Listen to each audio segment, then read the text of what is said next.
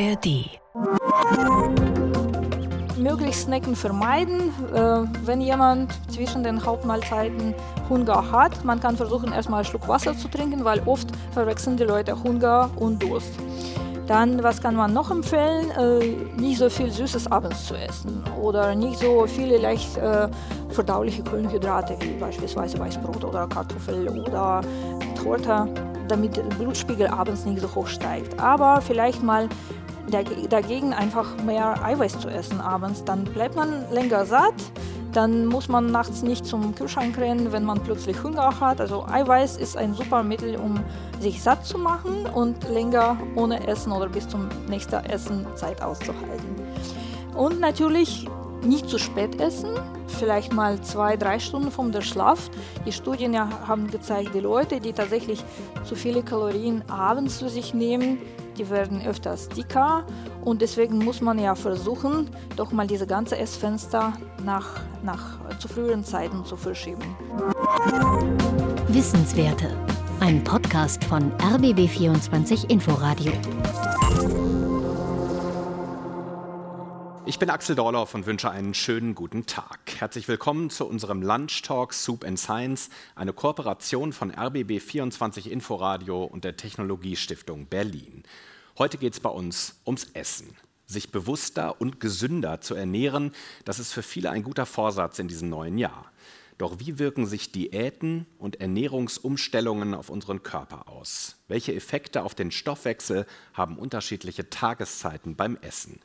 Dazu forscht Privatdozentin Dr. Olga Ramich. Sie ist Leiterin der Forschungsgruppe Molekulare Ernährungsmedizin am Deutschen Institut für Ernährungsforschung Potsdam-Rehbrücke. Und heute bei uns zu Gast im Soup Science. Hallo, Frau Dr. Ramich. Hallo, vielen Dank für die Einladung und meinerseits auch erstmal ein gesundes neues Jahr. Ich freue mich, da zu sein und vielleicht ein paar Fragen beantworten zu können. Das ist schön. Frau Ramich, der Titel unserer Veranstaltung lautet, was der Mitternachtssnack mit unserem Stoffwechsel macht. Was wissen wir in der Forschung bislang darüber, welche Rolle die Uhrzeit beim Essen spielt? Früher dachte man doch eher, äh, Kalorie ist Kalorie. Früher hat man tatsächlich gedacht, es ist egal, wann man isst. Das ist einfach eine Kalorie, was ich zu mir genommen habe und das wird dann entsprechend verdaut, das wird benutzt oder dann nicht benutzt und als Pfunde landet es vielleicht an meinen Hüften. Aber jetzt weiß man schon, dass es wichtig ist, wann man isst. Und zwar muss man vielleicht ein bisschen wissenschaftlichen Hintergrund dazu erzählen. Unser Körper hat innere Uhr oder auf Englisch gesagt zirkadiane Clock. Und diese innere Uhr kann man so wie eine kleine mechanische Uhr in jeder Zelle unseres Körpers vorstellen. Und diese innere Uhr reguliert alle Prozesse in unserem Körper. Und diese Uhr ist dazu da, damit wir uns an Tageszeit anpassen können. Und entsprechend unser Stoffwechsel ist auch durch diese innere Uhr reguliert. Und deswegen sind wir morgens anders als abends und entsprechend unser Körper reagiert auf eine bestimmte Mahlzeit morgens anders als abends. Und deswegen ist es wichtig eigentlich, wann man isst und nicht nur, was man isst und wie viel. Mhm. Wenn wir jetzt da mal einsetzen, unser Körper reagiert unterschiedlich, je nach Tageszeit, je nach, nach, nach Zeitpunkt der Nahrungsaufnahme. Wenn wir mal bei, bei, einem reichhaltigen Frühstück anfangen, ist das empfehlenswert erstens, beziehungsweise welche Auswirkungen hat das dann auf den Rest des Tages? Die wissenschaftlichen Daten sind nie super eindeutig. Es gibt immer Widersprüche bei wissenschaftlichen Daten, aber wenn man so grob zusammenfasst, die meisten wissenschaftlichen Studien sagen, es ist sinnvoll zu frühstücken. Es ist besser für den Stoffwechsel, dass wir morgens irgendwas zu uns nehmen, als wenn wir mit einem leeren Magen rausgehen. Die Frage ist natürlich, wie viel muss man zum Frühstück essen? Wir kennen diesen Sprichwort, morgens wie ein Kaiser. Also es ist ja empfohlen, viel morgens zu essen. Leider können nicht alle Leute viel morgens zu sich nehmen. Es gibt manche Leute, die sagen, ich kann ja nichts runterschlucken, einfach wenn ich aus dem Bett gehe, ich habe überhaupt keinen Hunger und erst vielleicht im Laufe des Tages kriege ich wieder ein Hungergefühl. Und bei diesen Leuten kann man natürlich nicht sagen, du, du isst jetzt so und so viel Eier zum Frühstück und so und so viel vielleicht noch Haferschleim und noch irgendwas. Aber man kann ja empfehlen, trotzdem versuchen, irgendwas Kleines zu essen und dann vielleicht ein zweites Frühstück zu machen während des Arbeitstages oder irgendwie später am Tag. Sie haben das ja auch konkret verglichen. Sie haben in einer Studie die Auswirkungen derselben Mahlzeit morgens und nachmittags verglichen. Was haben Sie da herausbekommen? Was passiert da auf unterschiedliche Weise im Körper? Wir konnten tatsächlich bestätigen, dass unser Körper unterschiedlich reagiert auf die bestimmte Lebensmittel oder äh, Mahlzeiten morgens und abends. Und wir haben gesehen, dass abends unser Blutzucker viel höher schießt nach der Mahlzeit als morgens. Wir interpretieren das als Wissenschaftler, sagen wir, wir haben eine schlechtere Glukosetoleranz abends. Das heißt, unser Körper ist nicht so effektiv in Verstoffwechselung äh, bestimmter Nahrungsmittel, die äh, aufgenommen werden. Und wir, das Körper schafft es nicht so schnell, die Blutglucose, die steigt, Blutzucker, der steigt nach dem Essen wieder schnell runterzukriegen. Außerdem wir werden Blutfette anders abends als morgens in Reaktion oder in Antwort auf die gleiche Mahlzeit. Und wenn wir spezielle Hormone gucken, die auch bei der Stoffwechsel eine große Rolle haben, beispielsweise Insulin oder auch andere Hormone, die reagieren auch anders nach der Mahlzeit abends im Vergleich mit der Mahlzeit morgens. Aber warum ist es so, dass das Essen in der ersten Tageshälfte sich also generell offenbar günstiger auf den Stoffwechsel auswirkt? Sie stellen eine sehr komplizierte Frage, die auch meine Kollegen sich auch stellen oder mir wegen wissenschaftlichen Tagungen. Und wenn man grob sagt, wegen zirkadianen Uhr.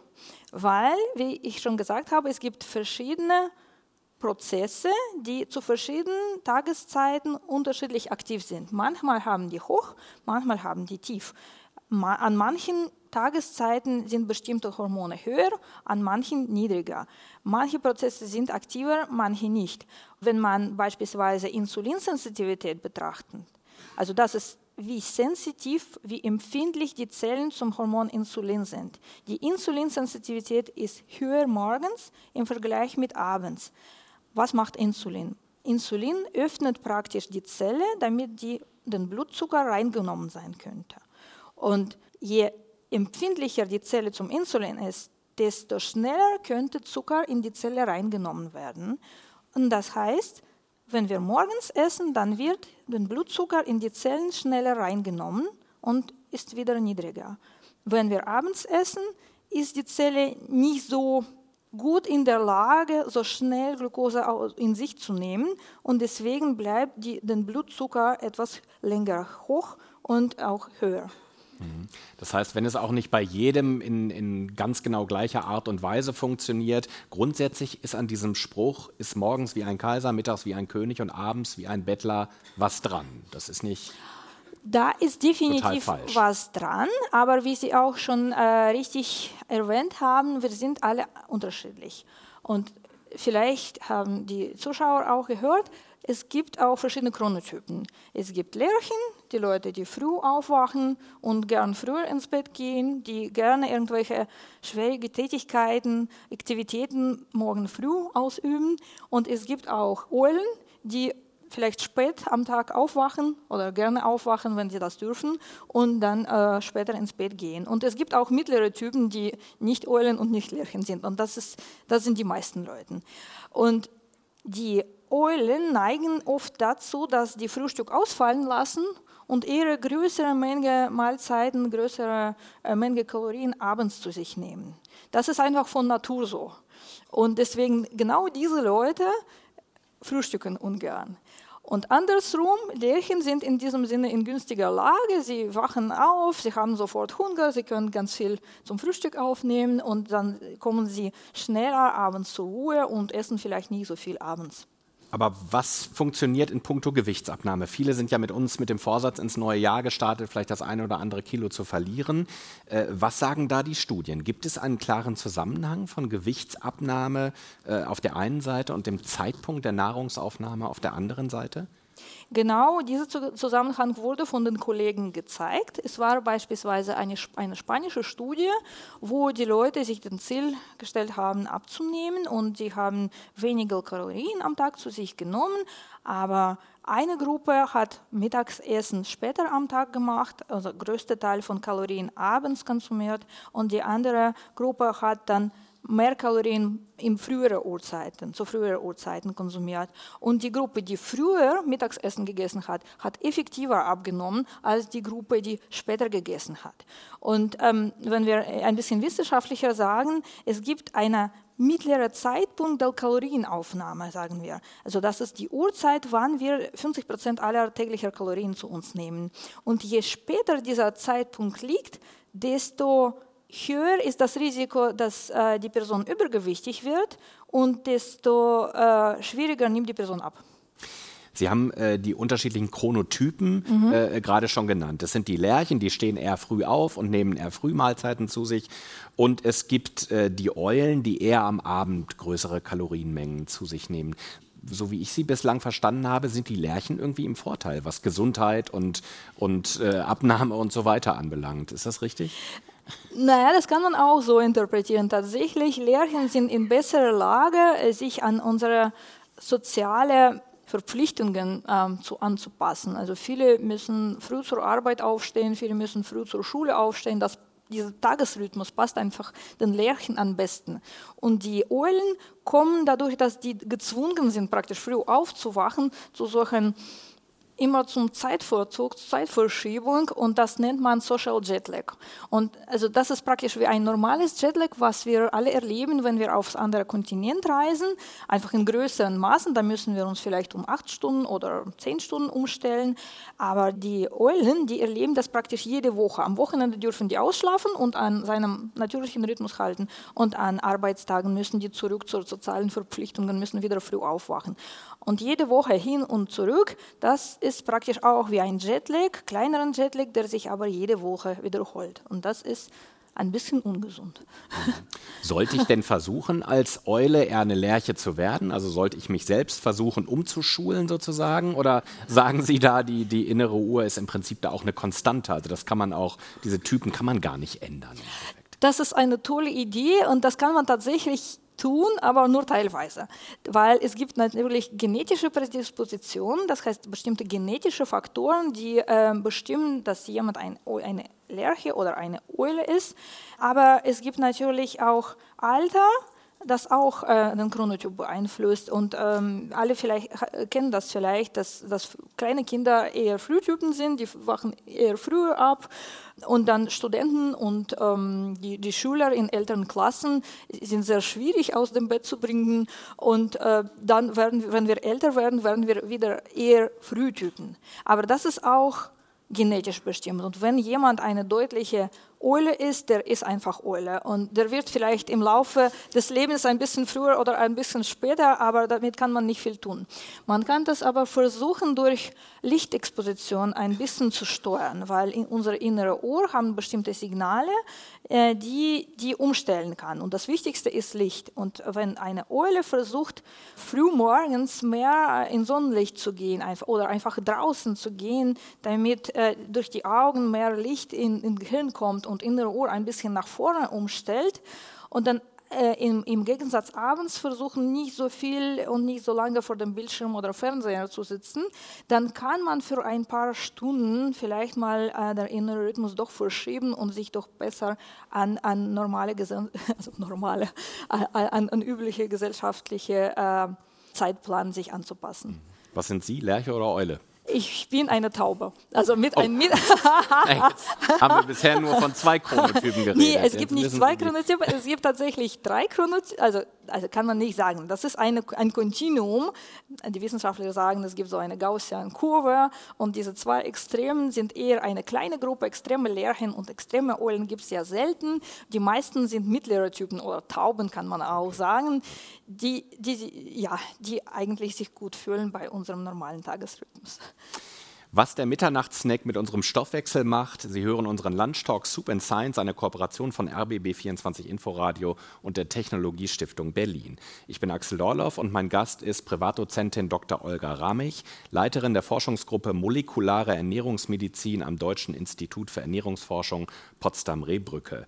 Frau Ramich, in den vergangenen Jahren ist das sogenannte Intervallfasten immer populärer geworden. Äh, das meint eine Nahrungsaufnahme innerhalb eines bestimmten Zeitraums, zum Beispiel acht Stunden, und dann 16 Stunden gar nichts essen. Ist das aus wissenschaftlicher Sicht ein Hype oder tatsächlich ein Gesundheitsbooster? Ich habe mich relativ viel mit dem Thema Intervallfasten beschäftigt, weil auch meine Studie, die wir vor kurzem abgeschlossen haben, war auch zum Thema Intervallfasten.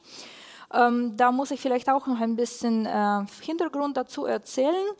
Die Wissenschaftler haben sich also einige Wissenschaftler haben sich damit beschäftigt, wie, wie viel und äh, wie lange wir an dem Tag essen.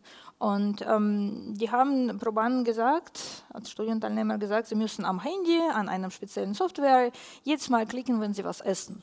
Und was haben sie festgestellt? Sie haben festgestellt, dass manche Leute 15 Stunden am Tag essen. Praktisch vom Aufwachen bis zum Gehen immer wieder was kauen. Und äh, dann haben Wissenschaftler natürlich gedacht, äh, es ist vielleicht ein bisschen ungesund, weil jetzt wir in unserer modernen Gesellschaft, modern, modernen Leben, haben die Möglichkeit, jede Zeit zum Kühlschrank zu rennen und irgendwas zu sich zu nehmen. Früher haben die Leute keine solche Möglichkeit gehabt und die waren praktisch durch Lebensbedingungen und Lebensstil gezwungen, in begrenzten Zeitrahmen zu essen. Jetzt essen wir den ganzen Tag lang oder viele von uns den ganzen Tag lang. Das führt definitiv dazu, dass wir einfach mehr Kalorien zu uns nehmen den Tagsüber und werden dadurch dicker. Und dann äh, entstand natürlich eine Idee, was, was sollte passieren, wenn wir äh, einfach dieses Essfenster kürzen. Ähm, was sollte dann mit dem Stoffwechsel passieren? Und es wurde erstmal bei den Tieren ausprobiert und äh, die Tiere haben total stoffwechselmäßig davon profitiert. Die waren dünner, die, waren, äh, die hatten bessere Blutzuckerwerte gehabt und andere Parameter.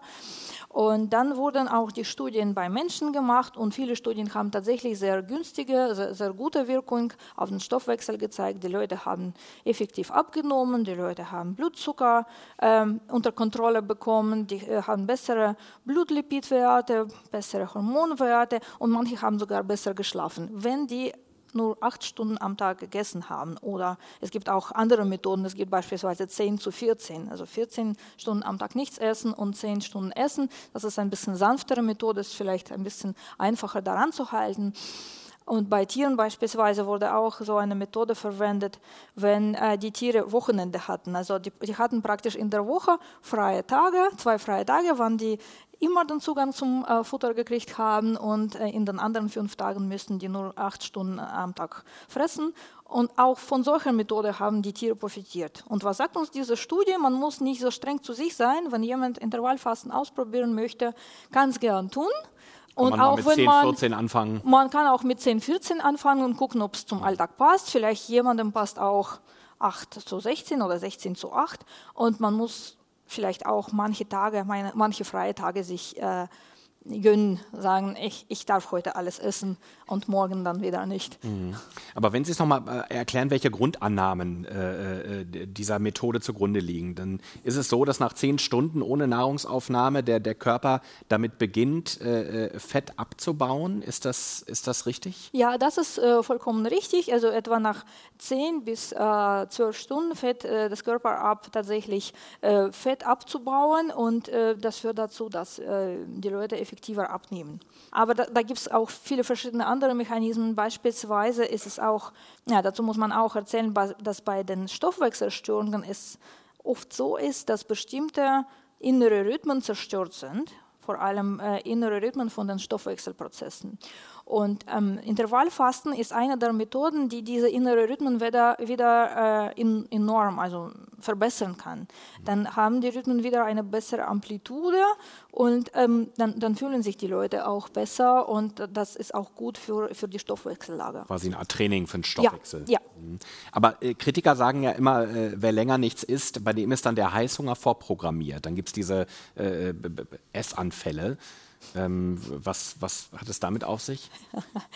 Ähm, in der Regel gewöhnen sich die Leute ein, einfach an anderen Ernährungsplan, an anderen Ernährungsmuster. Ja, auch unsere Probanden sagen, am ersten Tagen ist es ungewöhnlich, dass man so lange nicht essen muss, aber dann gewöhnt man dazu und ja, nach einigen Tagen, spätestens nach einer Woche, waren die Leute ganz gut dran. Wie arbeiten Sie als Ernährungswissenschaftlerin in Ihren Studien mit Probanden? Sie können ja nicht jedes Mal tausende Menschen äh, beim, beim, beim, bei ihren Essgewohnheiten beobachten. Wie machen Sie das ganz praktisch? Ja, erst, äh, erstmal ähm, formulieren wir das Ziel, wo, was wollen wir eigentlich in unserer nächsten Studie erforschen und was für eine Hypothese wir haben. Und dann überlegen wir, welche Leute, welche Studienprobanden wir dazu raussuchen müssen, sogenannte Ein- und Ausschlusskriterien. Und dann drucken wir Flyer, machen Anzeigen in Medien, äh, schreiben auf unserer Website. Wir suchen die Probanden, die beispielsweise übergewichtig sind und vielleicht eine Stoffwechselstörung haben und in so und so einem Alter, Männer oder Frauen, dann melden sich Leute bei uns und ähm, wir laden die ein, erstmal zur ähm, Voruntersuchung, zum gucken, ob die tatsächlich von der gesundheitlichen Lage passen in unserer Studie. Wir laden die ein zu unserem Untersuchungszentrum. Wir haben ein sehr schöner Untersuchungszentrum, kann ich schon sagen. In, wir haben einen Neubau im Deutschen Institut für Ernährungsforschung, äh, Gerti-Kori-Haus. Und ähm, das ist voll ausgestattet nach moderner Stand äh, mit Geräten, die für solche Studien äh, geeignet sind. Und wir haben auch medizinisches Personal, Studienschwestern und Studienärzte, die zusammen mit Wissenschaftlern äh, an den Studien arbeiten und helfen, die Studien durchzuführen.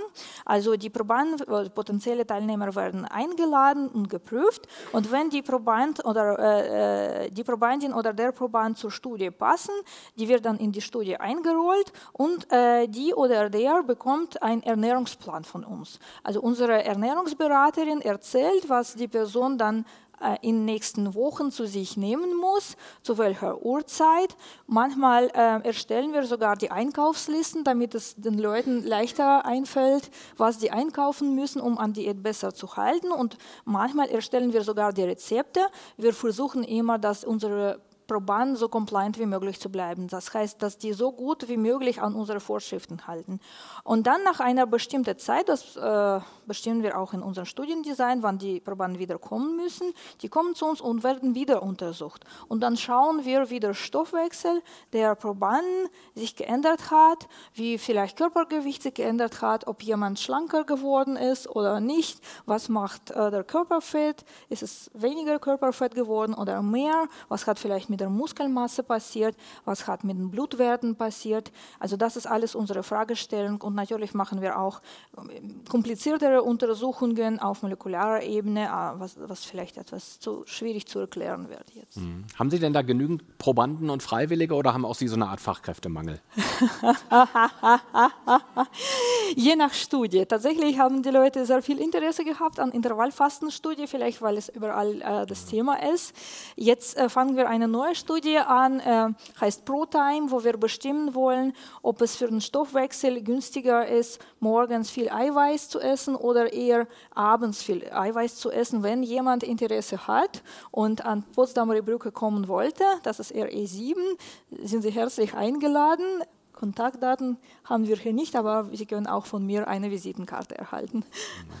Gerade bei Ihrem Forschungsfeld ist es ja einfach sehr spannend äh, zu fragen, welche konkreten Handlungsempfehlungen Sie haben. Sie haben jetzt natürlich schon ein paar genannt, aber was wären ganz einfache Gewohnheitsumstellungen, was wären goldene Regeln, wo Sie sagen, das kann gesundheitliche Risiken verringern? Eine haben wir schon gerade besprochen, Snacken, also möglichst Snacken vermeiden. Äh, wenn jemand zwischen den Hauptmahlzeiten Hunger hat, man kann versuchen, erstmal einen Schluck Wasser zu trinken, weil oft verwechseln die Leute Hunger und Durst.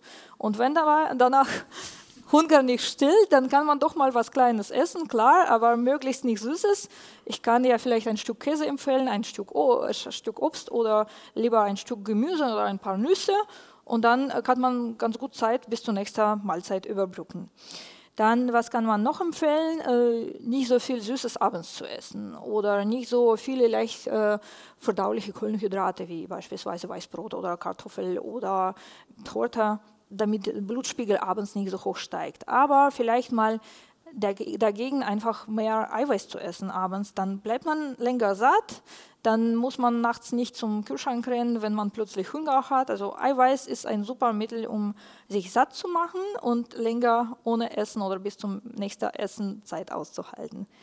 Und natürlich nicht zu spät essen vielleicht mal zwei, drei Stunden vom Schlaf. Davon haben wir noch nichts geredet, aber die Studien haben gezeigt, die Leute, die tatsächlich zu viele Kalorien abends zu sich nehmen, ja, die werden öfters dicker und deswegen muss man ja versuchen, doch mal diese ganze Essfenster nach, nach zu früheren Zeiten zu verschieben. Man muss zu sich nicht zu streng sein. Die beste Diät ist die, an die man halten kann. Und die beste Diät, an die man nicht halten kann, macht ihr nichts. Deswegen muss man tatsächlich sie an äh, seine persönlichen Ziele und an seinen persönlichen Alltag anpassen. Und das Letzte vielleicht einfach bewusst essen, Zeit nehmen für das Essen, vielleicht im Familienkreis zu essen und dabei einfach nett unterhalten und nicht dabei am Handy irgendwas zu scrollen oder gleichzeitig im Fernseher zu gucken, dann isst man oft viel zu viel äh, oder mehr als man braucht. Ähm, ja, und verliert man die schöne Zeit mit der Familie. Mhm. Äh, Frau Ramich, wir sind ja bei Soup and Science, ein Lunchtalk-Format. Das Prinzip ist, Sie erzählen aus Ihrer Forschung und danach essen wir alle zusammen eine Suppe. Äh, jetzt gibt es gleich Kartoffelsuppe. Ist das zu dieser Zeit eine gute, ist das zu dieser Zeit eine gute Wahl aus Sicht der Ernährungswissenschaftlerin? Ich denke, zu dieser Uhrzeit ist es noch okay. Außerdem äh, denke ich mal, dass es nicht zu viel Kartoffel in der Kartoffelsuppe ist. Und drittens mache ich einen schönen Spaziergang danach, äh, weil ich noch von U-Bahn zu der Schule meiner Tochter laufen muss, um sie abzuholen. Frau Dr. Ramich, vielen Dank für das Gespräch. Dankeschön. Und nochmal danke für die Einladung.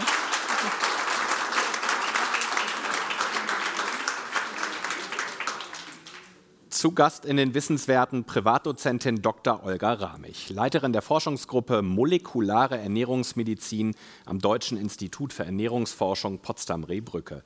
Unser Gespräch können Sie in der ARD Audiothek nachhören. Danke fürs Zuhören. Ich bin Axel Dorloff. Wissenswerte.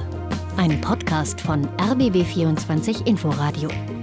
Wir lieben das Warum.